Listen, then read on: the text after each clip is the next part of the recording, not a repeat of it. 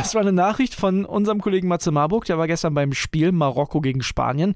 Und so klang das auf der Pressetribüne bei den marokkanischen Reportern beim entscheidenden Elfmeter. Marokko haut Spanien raus. Natürlich ein Thema heute im Stammplatz, genau wie der Kantersieg von Portugal über die Schweiz. Und natürlich sprechen wir über den DFB. Was ist los bei Oliver Bierhoffs Nachfolge? Also, wer kann es werden? Ihr habt ein paar Nachrichten geschickt. Auch wir haben ein paar Infos. Was passiert mit Hansi Flick? Alles Themen heute hier bei uns. Ich bin André Albers. Stammplatz. Dein täglicher Fußballstart in den Tag. Ja, ich habe es ja gestern schon angekündigt. Ne? Bei mir in der neuen Folge ist der Podcast-Papa, Flo Witte. Grüß dich, André. Bin ein bisschen enttäuscht. Podcast-Papa, ich habe mich immer drüber gefreut, über den Spitznamen.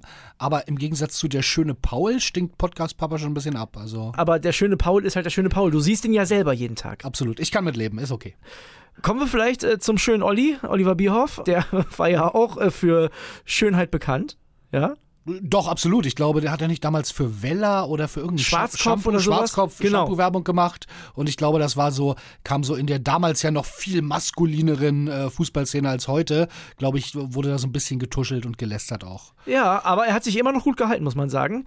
Zumindest äußerlich. Sportlich habe ich jetzt schon von einigen gehört, sowohl Hörern als auch hier bei uns in der Redaktion, dass ich ein bisschen hart war mit Oliver Bierhoff. Und als ich deinen Tweet heute gelesen habe, da habe ich gedacht, na, sieht der Flo vielleicht auch so. Ja, also erstmal, ich bin mit dem auch nie warm geworden, ohne ihn persönlich zu kennen. Also ich habe immer so gedacht, das ist irgendwie eine komische Art. Man kann das nicht so beschreiben, weißt du? Ich sage immer, es gibt Menschen, mit denen würde man gern Bier trinken gehen, auch wenn man die nicht kennt. Und es gibt Menschen, da sage ich, da würde ich nicht so gern Bier mit trinken gehen können. Sowas mit Oliver Bierhoff.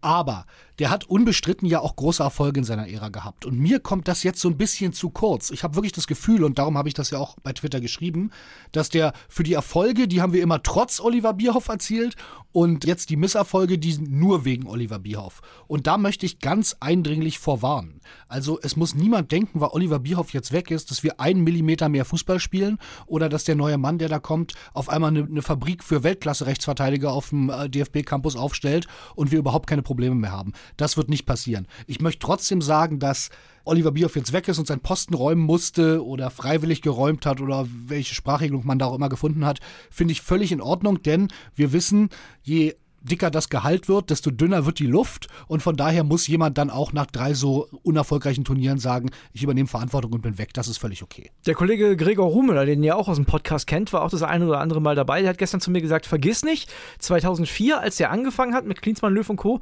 da war der deutsche Fußball mausetot. Und jetzt sind wir schon auch noch in einer ganz anderen Situation, weil die Voraussetzungen einfach andere sind. Wir haben mehr talentierte Fußballer im Land. Absolut und ich glaube, der hat das auch alles professionalisiert und der hat viel dafür getan von 2004 bis da, wo wir jetzt stehen. Dass wir jetzt über diese drei Turniere so reden, ist ja im Endeffekt, ich will es nicht Luxusproblem nennen, aber zeigt ja auch die, die Flughöhe, von der wir kommen. Wir waren Weltmeister.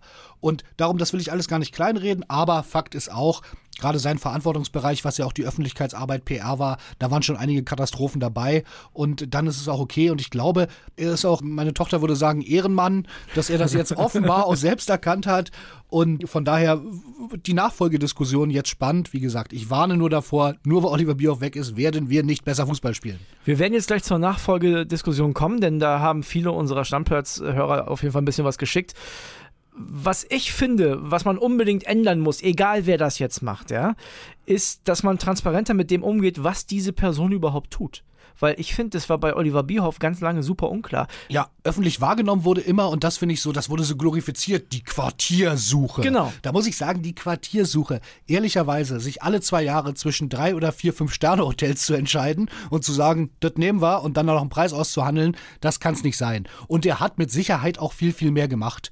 Aber das ist sicherlich ein Punkt, warum die Akzeptanz von ihm in der Fanbevölkerung, sage ich mal, vielleicht nicht so groß war, dass die Leute gesagt haben, sag mal, was macht der Bierhoff da eigentlich? Genau, also man kann da ja auch transparent mit umgehen. Man kann ja sagen, der ist dafür zuständig, da Strukturen zu schaffen.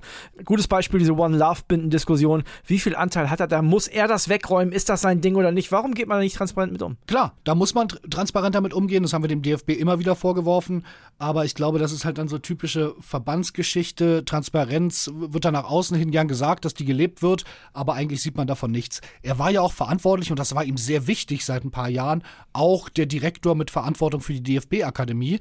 Die ist ja nun gerade eröffnet worden. Aber da muss ich sagen, gut, so viel haben wir da auch noch nicht von gesehen von der Jugendarbeit. Eine Sache, die ich Oliver Bierhoff auf jeden Fall noch zugute halte, ist, guck mal, unter wie vielen DFB-Präsidenten der gearbeitet hat. Also, das war ja unglaublich. Der war ja mit Abstand die größte Konstante da. Ja, anpassungsfähig, offenbar.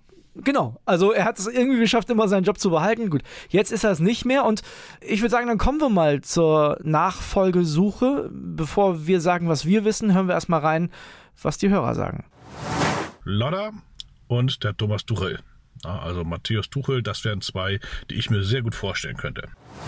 Also ich hätte ja den Vorschlag, dass Hansi Flick den Posten von Oliver Bierhoff übernimmt weil so dicht an der Mannschaft, der kennt jeden Spieler, der, also das wäre für mich eine optimale Lösung und damit auch verbunden natürlich einen neuen Bundestrainer. Matthäus für Bierhoff, Tuchel oder Klopp für Flick. Das wäre meiner Meinung nach sehr, sehr frischer Wind und würde alles umgekrempelt, sodass wir wirklich sehr, sehr stark auch zurückkommen 2024 bei der Heim-EM. Ich würde dem DFB eine Doppelspitze empfehlen. Einer von beiden sollte meiner Ansicht nach Ruben Schröder sein. Der hat die Empathie, die Bierhoff nicht hatte und der Job ist nicht so schlimm wie bei Schalke. Das packt er nervlich. Ich würde es gut finden, den Posten von Oliver Bierhof zu teilen einer ist äh, verantwortlich für die Nachwuchsarbeit, für die Nachwuchsmannschaften und einer ist für die Hauptmannschaften, für die Damen und die Herren verantwortlich.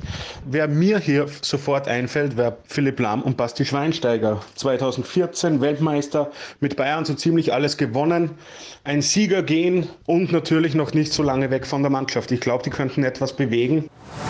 Ja, ich finde, da sind ein paar spannende Ansätze dabei. Ich glaube, gerade ein Hörer hat von möglicherweise im Team gesprochen und den Gedanken, den Gedanken finde ich nicht schlecht, dass man sagt, man hat einen Menschen, der dezidiert für die Nachwuchsarbeit zuständig ist, der sich wirklich darum kümmert, dass die Talente so ausgebildet werden, wie die A-Nationalmannschaft sie dann braucht und dass man einen hat, der nah an der A-Nationalmannschaft ist und wer dann zwischen zwei Fünf-Sterne-Hotels das Beste wählt bei einer EM und WM, keine Ahnung, das kann dann noch ein Dritter machen.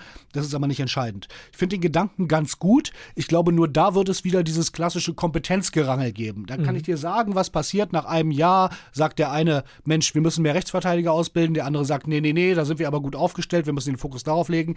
Das ist das, wo ich ein bisschen Bauchschmerzen habe bei der Idee. Was du ja auf jeden Fall schon mal sagen kannst, ist, wer aktuell Favorit auf dem Posten ist, denn der wurde nicht genannt. Ja, nach unseren Informationen ist es tatsächlich so, dass Freddy Bobic jetzt der Frontrunner ist beim DFB auf die Nachfolge von, von Oliver Bierhoff. Sammer war natürlich auch ein, ein Kandidat und wäre eine Wunschlösung gewesen. Der hat aber gesagt, er steht für ein Amt, hauptamtlich, egal in welcher Rolle, nicht zur Verfügung. Das hat er ja seit seiner Zeit in München, ich glaube, genau, Jahre er hat auch gesundheitliche Probleme genau. und ich glaube, das ist ja sehr, sehr streng, dass er sagt, diese beratenden Funktionen gerne, TV-Auftritte gerne, Klammer auf, die sind sicherlich auch ganz gut bezahlt. Amazon äh, hat ja genug Geld äh, und alles sowas macht er, aber keine hauptamtliche Funktion mit diesem täglichen Stress. Und jetzt soll tatsächlich Freddy Bobic die Nase vorn haben, der selbst, so unsere Informationen, auch überhaupt nicht abgeneigt ist, trotz laufendem Vertrag bei Hertha, obwohl er da noch nicht so lange da ist. Also das könnte eine ganz spannende Situation werden. Ist deswegen ein bisschen merkwürdig, weil er ja extra nach Berlin gegangen ist, um bei seiner Familie zu sein. So hieß es ja immer. Aber wir wissen auch, Hertha, neue Anteilseigner dabei. Ne? Genau, eine Investorengruppe aus den USA, die dafür bekannt sind, im europäischen Fußball zu investieren und die vor allem, und jetzt wird spannend, dafür bekannt sind, da auch sportlich mitmischen zu wollen. Die haben einen eigenen Sportdirektor in ihrer Organisation, der da ganz gern mal guckt, was bei den Clubs los ist, wo, wo Kohle reingesteckt wurde. Also ganz anders als Wind Windhorst, der sich ja sportlich rausgehalten hat, mhm. Könnte ein Argument für den DFB sein, wenn Bobic sagt, na, also ob ich mir das jetzt hier antun will. Die Frankfurt-Berlin-Geschichte, ja, also A, es haben schon oft Leute gesagt, sie gehen aus Grund XY irgendwo hin, um den dann zwei Jahre später wieder einzufangen. Und man muss aber auch sagen, ich glaube, die Zeit, die er in Berlin verbringen könnte, wenn wir jetzt mal annehmen, die Familie behält ihren Lebensmittelpunkt hier, die ist deutlich höher bei dem DFB-Job, als es bei dem Eintracht Frankfurt-Job war. Weil Klar. das ist, äh, ne, da muss man nicht, also wir leben es hier alle ja auch, äh, New Work, Remote Work. Ich glaube, das würde sich schon halbwegs vereinbaren lassen. Werbung. Die heutige Folge wird wieder präsentiert von unserem Partner Neobet und da gibt es ein paar interessante Sachen, die ihr euch auf jeden Fall mal anschauen solltet. Zum einen gibt es ja die geboosterten Quoten, ne? die hat man sonst so vor dem Spiel gefunden, jetzt auch während des Live-Spiels. Also könnt ihr auf jeden Fall mal reinschauen und es gibt ja diese coole neue Wettart. Wir haben schon mal drüber gesprochen, die Spielerduelle. Da könnt ihr den einen Spieler der einen Mannschaft gegen einen Spieler der anderen Mannschaft antreten lassen. Ihr sagt, wer trifft öfter oder ihr könnt auch sagen, die treffen beide gleich oft, zum Beispiel gar nicht. Also, könnt ihr machen, könnt ihr drauf setzen, das Ding hat Neobet exklusiv. Ja, Kuss geht raus erstmal an Neobet wieder und die haben was ganz Spezielles für euch, liebe Stammis. Es gibt 10 Euro gratis Wettguthaben für Neukunden mit dem Code Stammplatz 10 auf neobet.de oder in der App. Könnt ihr da auch ganz einfach machen. Einfach bei der Registrierung auf neobet.de den Code Stammplatz 10 zusammen und 10 als Zahl eingeben und sofort landen 10 Euro gratis Wettguthaben ohne Einzahlung, unverbindlich und kostenlos auf deinem Wettkonto. Ja, und Kili, Einzahlung ist ein gutes Stichwort. Zusätzlich auf die erste Einzahlung erhält man 200% Bonus bis zu 50 Euro. Zahlt man also 25 Euro ein, bekommt man 50 Euro Wettguthaben on top. Also insgesamt 75 Euro. Alles legal und offiziell, denn Neobet hat eine deutsche Lizenz, ist also whitelisted. Spielteilnahme ab 18, Glücksspiel kann süchtig machen. Hilfe unter buwei.de. Werbung Ende. Was sagst du denn zu Freddy Bobic? Ich bin ja riesen Freddy Bobic-Fan gewesen, habe die Arbeit bei Eintracht Frankfurt unfassbar bewundert und ihr kennt ja meine Liebe ein bisschen zu Hertha oder zumindest meine Verbundenheit und ich habe sehr, sehr gehofft und habe große Stücke auf ihn gesetzt, dass er hier es in Berlin schafft, da eine ähnliche Weg einzuschlagen. Da hat er mich ein bisschen enttäuscht, das muss ich auch mhm. sagen. Das hat nicht so geklappt, ja. wie es in Frankfurt geklappt hat. Jetzt kann man sagen, er bräuchte mehr Anlaufzeit, nur ist aber auch nicht erst zwei Monate da. Grundsätzlich, um das ganz klar zu beantworten, halte ich ihn für einen der absolut fähigeren Manager im deutschen Fußball und würde ihm schon zutrauen, den Job auf eine andere Art und Weise als Oliver Bierhoff, mehr sportlicher, weniger Manager, mehr hemdsärmlich zu erledigen und könnte mir das durchaus vorstellen. Das, was ja die Deutschen eigentlich auch wollen. Also wenn du die Fans hörst, die wollen kein hochgestochenes Gelaber, die wollen jemanden haben, der nah dran genau, ist. Genau, darum konnte Oliver Bierhoff auch irgendwie wirklich, das muss man auch zu seiner Ehrenrettung sagen, nie so richtig gewinnen. Das war halt jemand, der hat Spieler dann zum Lesen ermutigt. Ich glaube, der wollte damals ins WM-Quartier in Südafrika eine Kopie der Zelle von Nelson Mandela bauen lassen, ist dann verworfen worden, um den Spielern Demut zu zeigen, ja. Alles solche Geschichten, wo man sagen kann, ey, das ist ein cooler Ansatz.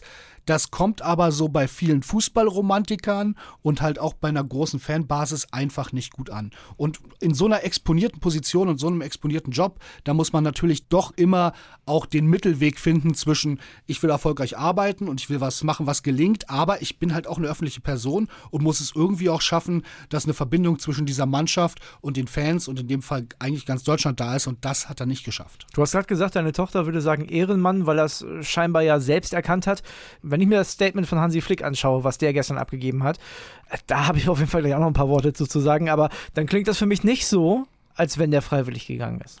Naja, es gibt zwei Möglichkeiten. Entweder wollte Hansi Flick mit diesem Statement, was ja wirklich deutlich war, also er hat ja gesagt, wir wissen nicht, wie wir menschlich und fachlich diese Lücke füllen sollen, einfach seinem Freund nochmal den Rücken stärken. Ja, die können sich das nicht vorstellen, er und sein Trainerteam, hat er gesagt. Ja, das ist schon heftig. Entweder ist es das, ja, dass es einfach nur nochmal ein Signal war, Olli, pass auf, wir meinen es ernst. Oder, und das hoffe ich nicht, weil dann hat der DFB ein ganz anderes Problem, Hansi bereitet da sein eigenen Abgang schon vor. Wir wissen, heute kommt der DFB zusammen, heute kommt auch Hansi Flick nach Frankfurt, wird mit dem DFB-Präsidenten und den Gremien da über die Zukunft sprechen. Und es könnte halt wirklich so ein Signal sein in die Richtung, wenn ihr jetzt nicht das macht, was ich möchte, weil ich bin so enttäuscht, dann bin ich auch weg. Okay. Und ich muss ja aufpassen, ne? weil ich habe mich gestern schon in Rage gedacht. Ich habe mich in Rage gedacht. Ich habe gedacht, wie kann ich das wirklich einigermaßen diplomatisch im Podcast ausdrücken, was ich darüber denke, was Hansi Flick da gemacht hat. Ich habe ja bis gestern, bis diese Meldung kam, habe ich ja gesagt, gib dem Mann eine Chance. Ne? Lass, lass den die EM 224 machen. Das hat sich bei mir gestern komplett geändert, weil ich habe mich gefragt, wie kommt jemand dazu, der das Turnier offensichtlich mit vielen eigenen Fehlern, und zwar in jedem einzelnen Spiel, hauptsächlich mit verkackt hat, eine Art Drohkulisse aufzubauen und das lese ich daraus. Das ist für mich eine Drohkulisse. Das ist für mich ein, ja, also sorry Leute, also nee, ne, wenn, so funktioniert das aber nicht.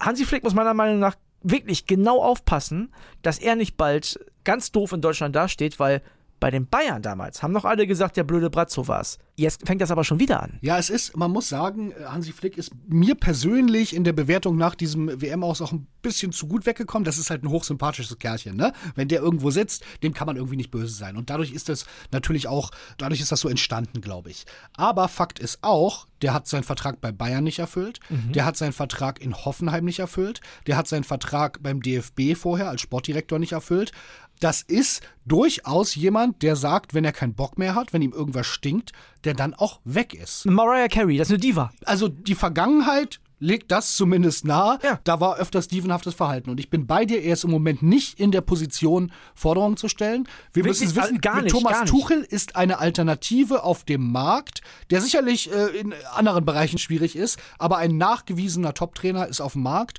Und ich glaube nicht, dass Hansi Flick heute beim DFB mit dieser Attitüde, dieser Mitteilung, auch mit diesem Duktus dort beim DFB aufschlagen kann und Forderungen stellen kann. Ich stelle mir vor, also es scheint ja so zu sein, dass Aki Watzke momentan auch viel das Heft des Handels Handels in die Hand nimmt, wie der bei Aki Watzke auftaucht, wie so ein kleines, bockiges Kind sich da hinsetzt und sagt, ja, jetzt macht mal, also Leute, sonst bin ich hier weg. Dann sagt er ja, tschüss. Ja, und durch Tuchel könnten sie es auch sagen, weil dem Vernehmen nach würde ihn der Job ja reizen. Ich war, ich war fast geschockt, als ich das Statement gelesen habe. Ich meine, du merkst das ja, ne? mich regt das richtig auf. Aber besser in Rage denken als in Rage reden. Ja, ja, aber ich war, ich war wirklich, ich habe gedacht, wie kommt der dazu? Also, der hat ja, ich habe das gelesen und dachte, oh, sind wir Vize-Weltmeister ja, geworden. Ja, es hat alle verwundert und wie gesagt, ich glaube, die erste Option, die ich genannt habe, könnte auch noch eine sein, dass er das vielleicht unterschätzt hat, welche Wirkung das nach außen hat und einfach nochmal ein Zeichen für seinen Freund setzen wollte, aber intern das alles ganz anders sieht. Weil auf mich hat er bisher nicht den Eindruck gemacht, als ob er nicht besonders selbstkritisch ist oder als ob er jetzt die großen Forderungen stellen will. Aber Heute Vormittag wird es beim DFB wirklich äh, rund gehen. Da wird äh, es Gespräche geben, Analysen. Und ich denke, heute Abend sind wir da um einiges schlauer. Und morgen werden wir natürlich in Stammplatz darüber reden. Auf das Thema Bierhoff Flick machen wir erstmal einen Deckel drauf und gucken jetzt auf WM. Haben wir jetzt schon länger nichts mehr mit zu tun, aber unsere ganze Gruppe auch nicht. Ja, Flo, denn in unserer Gruppe E ist kein Teilnehmer mehr über. Nee, ich glaube, aus deutscher Sicht war das nochmal eine bittere Erkenntnis gestern, das erste Spiel.